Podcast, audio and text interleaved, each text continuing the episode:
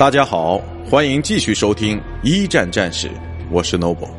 今天我和大家分享的是堑壕战之热气球。热气球在第一次世界大战中扮演过许多重要的角色，譬如保护脆弱的据点免遭敌方飞机的攻击等等。但在侦察机出现之前，其最重要的作用。却是侦察敌情。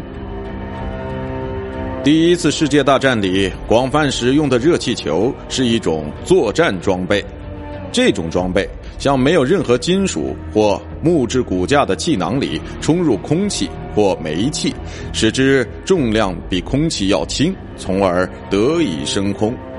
当时的热气球有两种途径。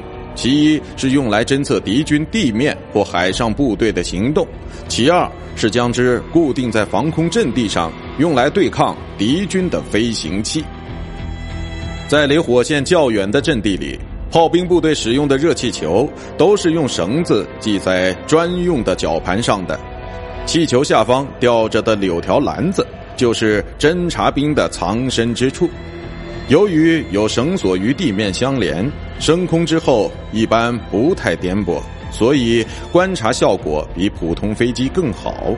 而侦察兵利用这种便宜的热气球，就可以很清楚地确定打击目标的位置，或是在必要时矫正己方炮弹的落点。在无线电诞生以前，篮子里的侦察兵就是靠旗语和地面部队联系。